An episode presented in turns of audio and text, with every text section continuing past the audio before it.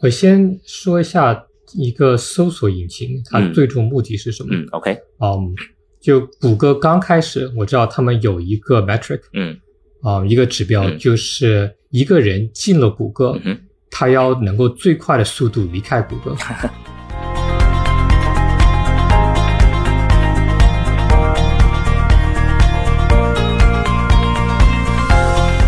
大家好，欢迎收听阔博快聊节目，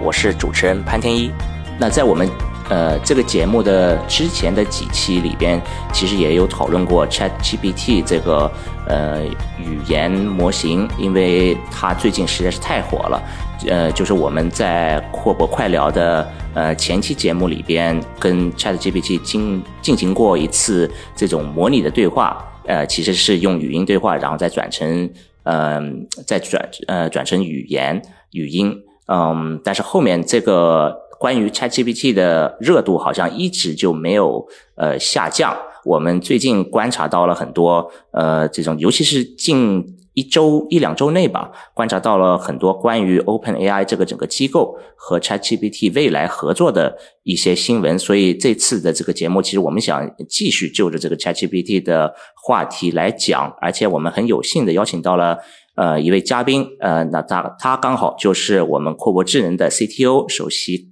呃首席科技官科研科研博士，欢迎，呃。科研为什么我把他邀请到这里呢？是因为他在呃出来创业之前，就刚好是在呃跟我们这次呃这期节目讨论的话题其实有有非常大的关联。呃，那个科研，你要不先稍微简单讲一讲你呃之前在微软是做一些什么样子的项目？嗯，好的，我在微软做挺多项目的。嗯，刚开始呢是做视频和图像搜索。嗯，然后后来呢，我们就转到 Web Index，嗯，做后端。然后呢，有一部分，嗯的时候，我最后离开微软之前呢，就做了知识图谱，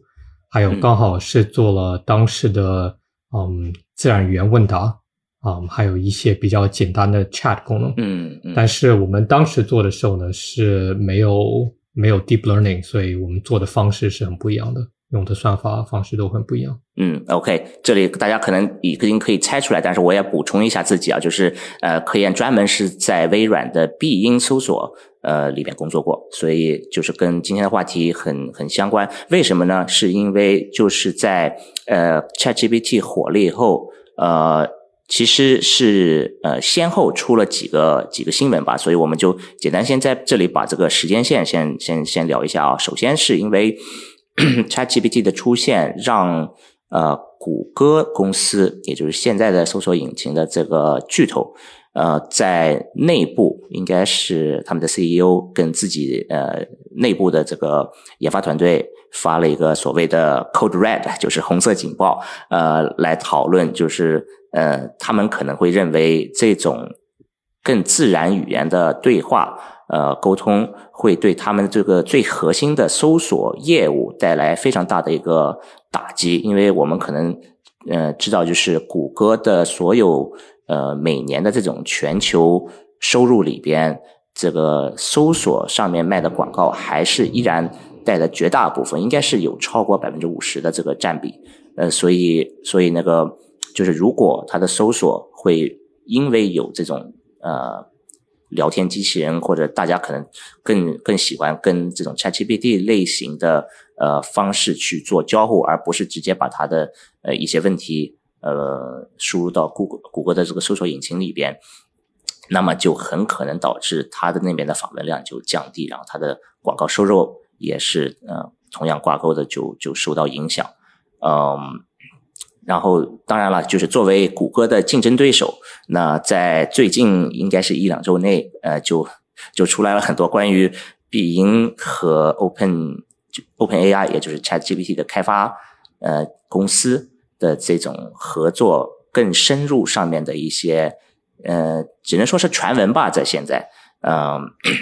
就是首先是说 Chat GPT 会被引用在呃。必应搜索里边的这些呃答案里边，提供一些更呃接近自然语言的这种答案，呃，这个就是可能会让呃，如果你还在选择要要不要用谷歌，还是要用必应的这个搜索的话，如果你觉得它的这个必应的搜索引擎通过 ChatGPT 的这个引用可以有更多的呃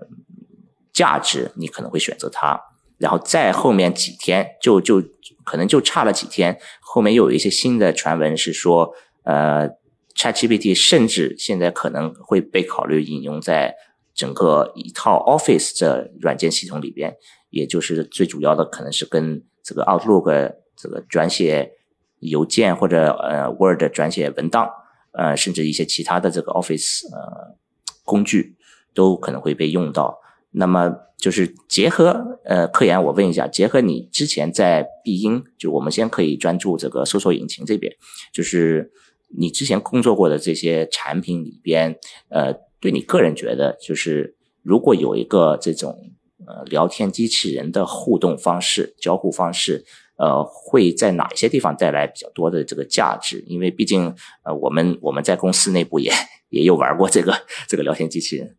嗯嗯，我先说一下一个搜索引擎，它最终目的是什么？嗯，OK，嗯，就谷歌刚开始，我知道他们有一个 metric，嗯，啊，一个指标，就是一个人进了谷歌。他要能够最快的速度离开谷歌，嗯，这个其实是很有意思的一个指标，因为很多互联网公司其实他们是希望对。对反过来一个人在一个网站上互动越多越好，但其实他们的是说，如果你能够最快离开的话，这个其实是达到你的目的，对，是找到你想去的网站或者找到你想要的知识，对，嗯，然后呢，后来呢，嗯，所以呢，就他们刚开始呢，只有是反馈。嗯，呃，页面就结呃网页的结果，嗯，但后来呢，他们就开始加答案，嗯，这个答案呢就不是不是一个网页啊出来的，是他们自己生成那个答案，嗯，那那时候的答案呢是从一个知识图谱来的 knowledge graph，嗯，嗯，然后呢，我们在 Bing 呢也做类似的技术，我在 Bing 就就是做这个的，然后呢，我们就发现，嗯。一个知识图谱能够回答的答案是非常有限的。呃，这里可以稍微科普一下，知识图谱到底是个什么样子的东西或者结构啊？一个知识图谱呢是嗯很多很多 facts 很多 knowledge，嗯，然后你要把它结构化，就比如说嗯，你把你想象一个 Wikipedia，Wikipedia 所有的知识，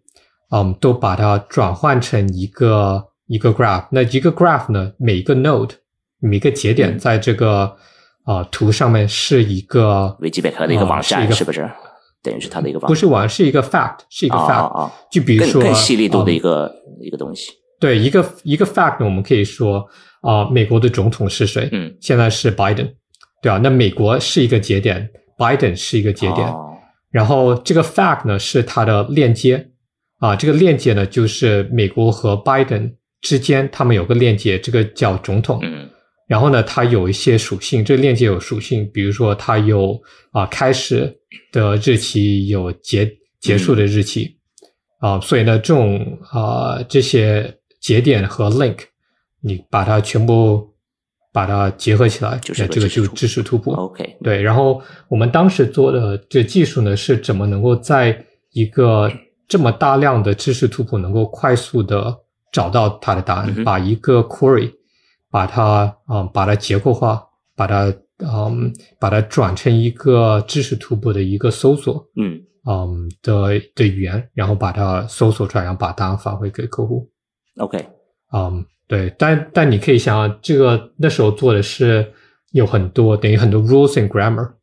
啊，很少机在有机器学习在里面，有一些，但是不多啊。一个原因是因为我们要快，然后另外呢是嗯。当时的机器学习也没有那么强大，当时没有没有 deep learning，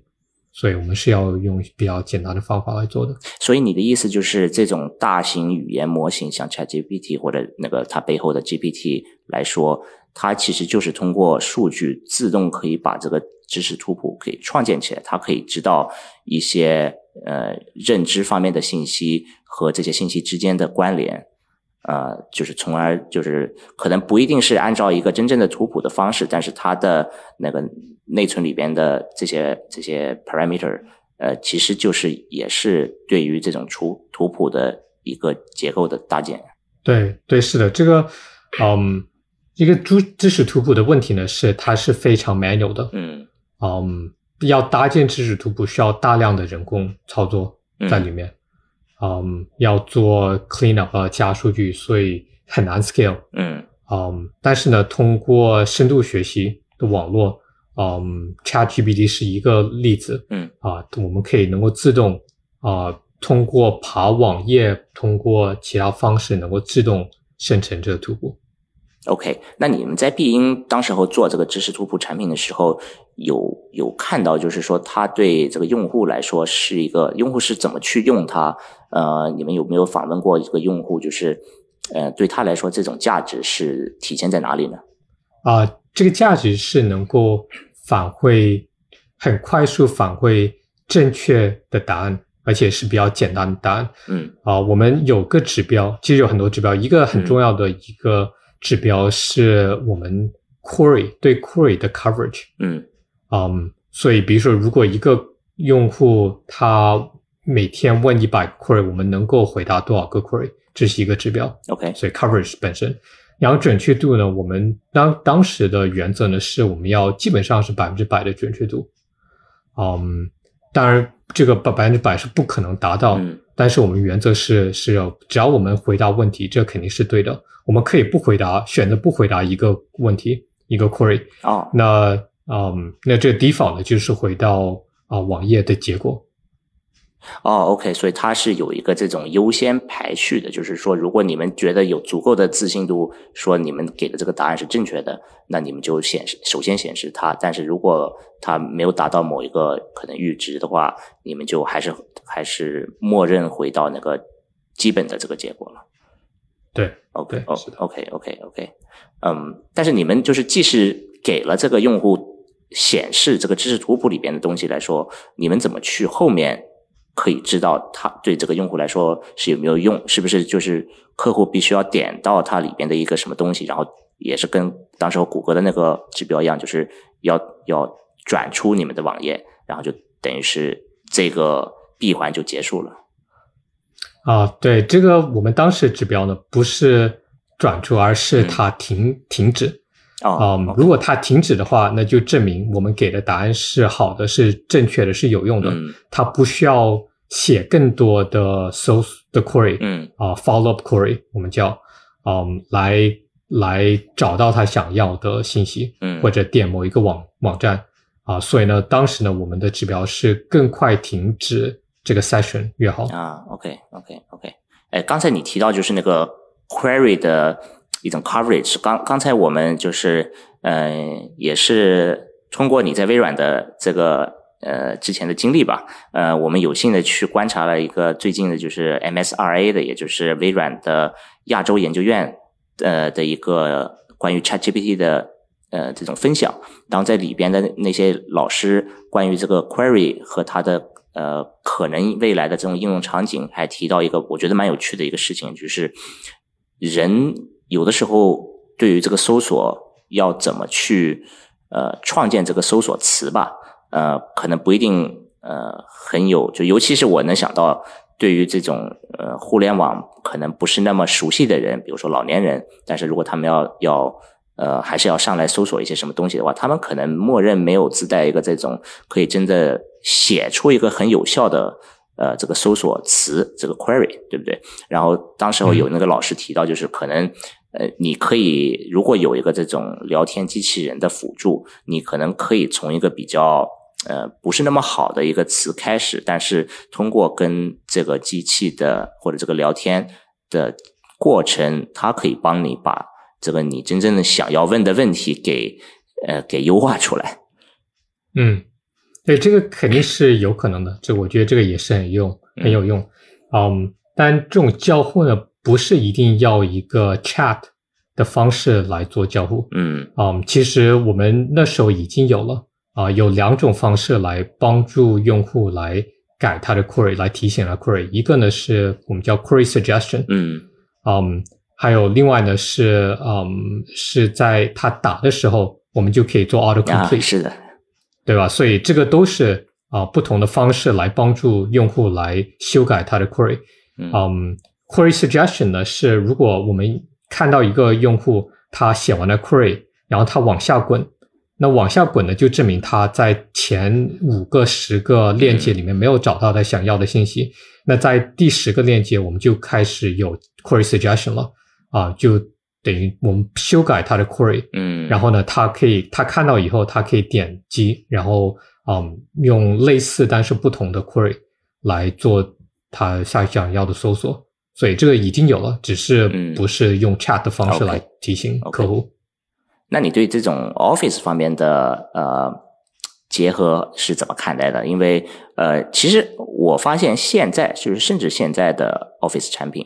呃，比如说 Outlook 或者 Word 也好，嗯，已经自带了一些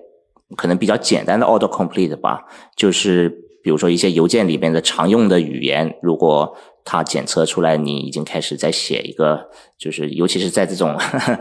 公司的级别或者这个 corporate，呃，很多邮件其实都是类似很像一种模板来去套你的想说的话，所以他看到你已经开始写一种类型的句子，它就会自动可以把一个句子给你给你填补好。但是这里可能，呃，我觉得如果真的是要想把 ChatGPT 引引用进来以后的话，可能是以以更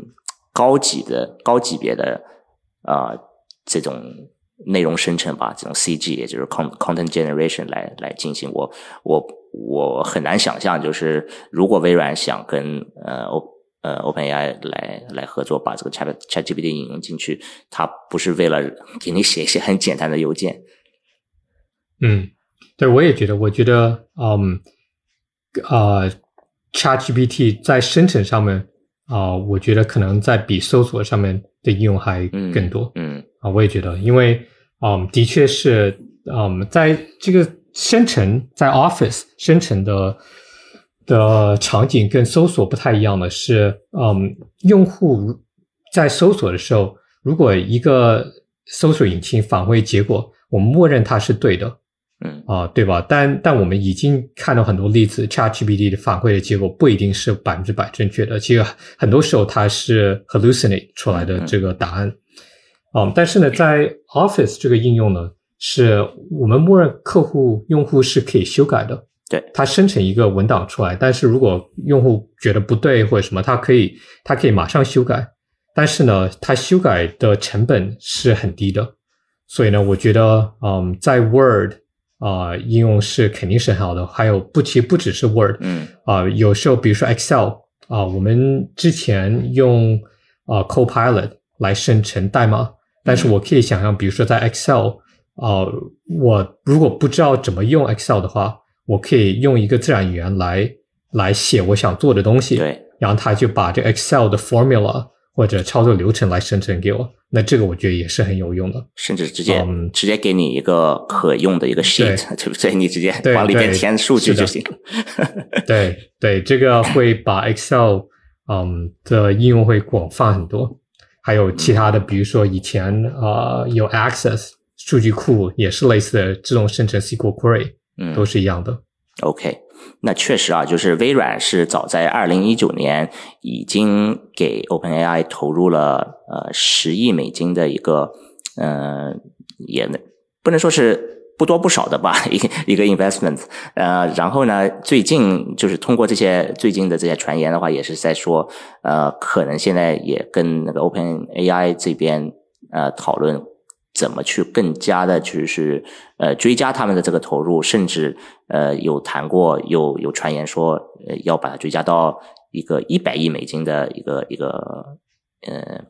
一笔钱吧，呃然后呢，就是这个也是让 OpenAI 这家公司可能会有呃将近两百到三百亿的这个估值，所以在在这种呃。AI 生成或者 AI 研研究方面的话，也是一个呃非常不小的一个数字，嗯，尤其是在去年，就是二零二二年，我们看到不管是呃年末的这个 ChatGPT，还还有呃年初、年中的这个这些图像生成，就是呃图。比如说 DALL-E 或者 Stable Diffusion 啊，或者 Midjourney 这些，呃，也是觉得就是类似的。呃，当然可能它背背后的这些技术不一定是完全一样的，但是突然就是我们看到，呃，这些应用有成熟到一定的程度吧，就是起码这种 To C 的应用已经开始出逐渐出来了。呃，当然 To C 的话，可能消费者的需求还是就是，嗯，因为毕竟这些好多服务都是免费的，所以他们就是作为尝试，然后去玩儿。呃，是是有这种需求的，但是真的是做到产这个企业可以呃去应用的级别的话，我觉得刚才你提到那个呃，我 我们程序员写代码，嗯，那么就是呃这个因为呃 Git 呃 Copilot 也是 GitHub 的一个衍生产品，然后 GitHub 也是被。呃，微软收购的一个项目，所以就是这个反而是很，就是对于我们就是生产力来说，对于企业和生产力来说是个呃绝大的一个一个提升。就是我我甚至说过，就是我接触到了这个呃 Copilot 以后，就 没有它我已经不会写代码了。所以我也是对，所以就是我毫不疑问的去去就是当。他们把这个免费版的 Copilot 变成付费的，我就直接续了一年的这个这个会员。呃，所以这个里能能真的是看出来啊，它如果能帮你提升生产力，那肯定它的这种真正的付费的价值就出现了。对，我觉得嗯，有很多 business use case 都有的。嗯，就比如说我最近收到很多嗯这种 sales pitch。嗯。啊，这种以前我们说这种垃圾邮件，对，但现在的垃圾邮件已经是越来越好，有些呃都不能算垃圾邮件了。所以我可以想象，就假如说，嗯，你可以爬用爬虫爬一个公司的网站，嗯，然后通过这个把它输入进 ChatGPT，然后生成一个对它产品有用的一个 sales pitch 或者 sales email，嗯，啊，那这个我可以想象，很多人会付很多钱为这个产品，嗯。或者比如说写 resume 对吧？我们有有很多，如果在找工作的话，你可以生成一个 resume，对，把你自己经历写进去，然后把把你 resume 写出来。嗯，当然了，这个就是一种付费意愿的话，呃，它还是它的前提应该还是说，呃，我们可以证明，比如说你这种批量自动定制化的呃所谓的垃圾邮件，呃，真的能帮你达到更好的一些，比如说转化率。那这个时候，我觉得就是它的付费的基本上是可以保证了 他的付费意愿。嗯嗯嗯，对。但是目前可能呃还没有还没有真的得到这种证明。当然，当然我我相信会有人专门往这个方向去去走。但是我我们也同时看到啊，就是呃，比如说就是必应的现在这个竞呃竞品谷歌呃，那它对好像是对于。呃，这种在尤其是刚才你说的搜索上面，如果提供这种生成出来的结果还是非常保守，呃，就是虽然给了一个这种红色预警，但是他们应该是短期内不会自己呃去开发一个类似的产品，呃，反而会选择一些更可能更小众的应用场景里边，先把这种生成出来的呃应用给给证明出来。呃，这个这个也是我们在新闻里边可以看到，而而且甚至就是去年也也发生过了这个一个那个事件嘛，就是这个是在我们阔博治疗的第十一期节目里边也讨论过。其实，呃，就是谷歌其实是有也有它自己的这个大型语言模型 Lambda 啊，但是 当时候有有那里的这个工程师，呃，自己都认为跟这个 Lambda 经经过呃互动或者聊天。就认为这个机器是自自带有它的意识了，就是一种 AI 的觉醒。呃，你你你是怎么看？科研？呃，就是这种呃通用式人工智能，就是我们说的这个呃 Strong AI 或者它的 General AI。嗯，你你是一个什么样子的 thesis？就这个东西是能能出来吗？如果能出来的话，它是通过什么样子的途径可能会达到一个这种？呃，AI 自己的这个意识，我觉得我们离这种 general AI 还离得挺远的。嗯，嗯，为什么呢？因为嗯，因为如果要真正做出来的话，这个就等于说我们会能够模拟完全模拟一个人。嗯嗯，呃，我有个词叫 AI complete。嗯，AI complete 就有点像 NP complete 这个概念。就如果你能够在一个 AI complete 里面的问题，你你 solve 解决任何一个问题，嗯就等于你解决所有的问题。嗯，比如说现在比较有名的，嗯，自自动驾驶，嗯嗯，Elon Musk 呢，他在技术上面的原则是他不用雷达，他只用视觉嗯来做自动驾驶。嗯哼，嗯，那我呢是觉得用纯用视觉做自动驾驶就是一个 AI complete 的一个问题。嗯，虽然人天天能够做，但如果一个机器能够只通过摄像头做自动驾驶的话，那如果它能够做这个，就等于它能够做到人、人能够做任何其他事情了。因为因为人只有这个视觉方面的一个这种信息来去做这个判断，对不对对？OK，对，所以自动驾驶用视觉，我觉得是个 AI complete 问题。嗯然后呢，其他的这种 AI complete 问题，嗯，我觉得我们还离得很远，因为是现在还是通过一些嗯一些具体的数据嗯训练出来，嗯，来达到某一些目的。，OK，嗯，就比如说像 ChatGPT，虽然它看起来是很很惊人，嗯，它生成出来的的的呃文本是远远呃大于以前的的模型能够生成出来的的效果，但是呢，很明显它还是能够生成假的东西、错误的东西，嗯而且它不能够判断这个是是正确还是错误的。嗯，对对嗯对，对，所以他如果能够有这个 self awareness 的话，那就等于一个人了。我这边的一个想法就是，尤其是最近看到这些图像生成模型的比较大的这个突破，呃，就是多呃，就是双模态或者多模态，就是不同的结合不同的呃，这个就像你说的 sensor，嗯，因为车开车的话，可能没有，就是人是没有雷达的，但是它是主要是用的那个视觉。但是我们在很多其他的任务里边，除了视觉以外，还会用可能听觉或者用那个文本，就是文字或者呃，可能这里文字是不是很好的一个表达？我应该是把它抽象化成一个语言，就是语言和呃和视觉或者语言和呃那个听觉。呃结合，然后这种多多模态的这个模型也也我们也能看到，就是它其实是比呃是比一个单个单个模态的模型要有更多的这个呃更更更 powerful，但是呃显然我们还是没有达到那个 真正的 sentence 的这个 level，嗯。哎，现在是的确是越来越接近了。嗯。嗯，现在的模型，其实现在的大模型已经证明，如果它能够把多模态把它结合起来，嗯它是有帮助的，比任何一个单模态的模型都有帮助，都会好。嗯，但是这里确实回到刚才也是在那个呃 MSRA 里边，就是有提到的一个最后的一个大概一个问题，就是呃训练一些这些呃先进的模型都是需要大量的数据、大量的呃计算能力呃 compute，然后模型也越来越大了，所以。是不是只有 这种微软啊、亚马逊类似，就是有这种大大量的这个云资源的公司，呃，才能真正